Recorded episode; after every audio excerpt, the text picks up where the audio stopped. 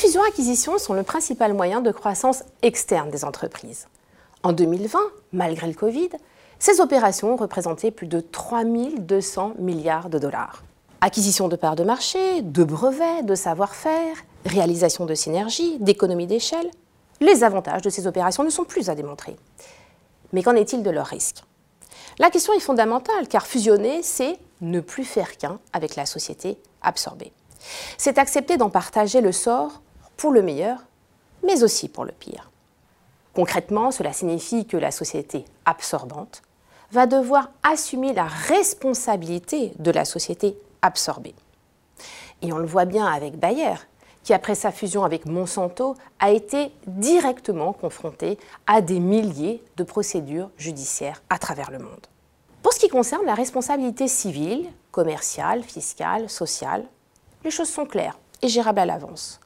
En effet, comme cette responsabilité est transmise de plein droit à la société absorbante, il est possible, dès l'acquisition de la société absorbée, de prévoir des garanties contractuelles pour se prémunir contre les mauvaises surprises qui peuvent se révéler après l'opération, comme des redressements fiscaux, des contentieux ou encore des sites à dépolluer. Il faut cependant veiller à ce que la transmission de ces garanties ne soit pas écartée par une clause expresse en cas de fusion. Pour ce qui concerne la responsabilité pénale, en revanche, la situation est plus délicate et en pleine évolution.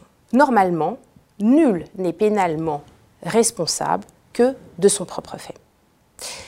Mais ce principe à valeur constitutionnelle est en train d'être remis en question. En effet, jusqu'à présent, la société absorbante ne pouvait pas être poursuivie pour les crimes et délits commis par la société absorbée. Tout au plus était-il possible de la condamner à des sanctions pécuniaires lorsque la société absorbée avait réalisé des manquements à la réglementation boursière ou des pratiques anticoncurrentielles. Mais sous l'influence du droit européen, la Cour de cassation affirme désormais, depuis un important arrêt du 25 novembre 2020, qu'une société absorbante peut être déclarée coupable des infractions commises par la société absorbée.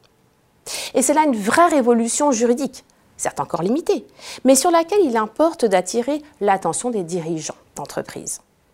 Car avec l'essor de la responsabilité pénale des sociétés, notamment en matière d'environnement, il faudra maintenant être très vigilant pour éviter qu'une opération de fusion n'entraîne avec elle le risque de devoir assumer une responsabilité pénale pour autrui. Alors quelle parade Il est suggéré de prévoir une clause de garantie contre le risque pénal dans le traité de fusion, mais l'efficacité de cette clause semble douteuse.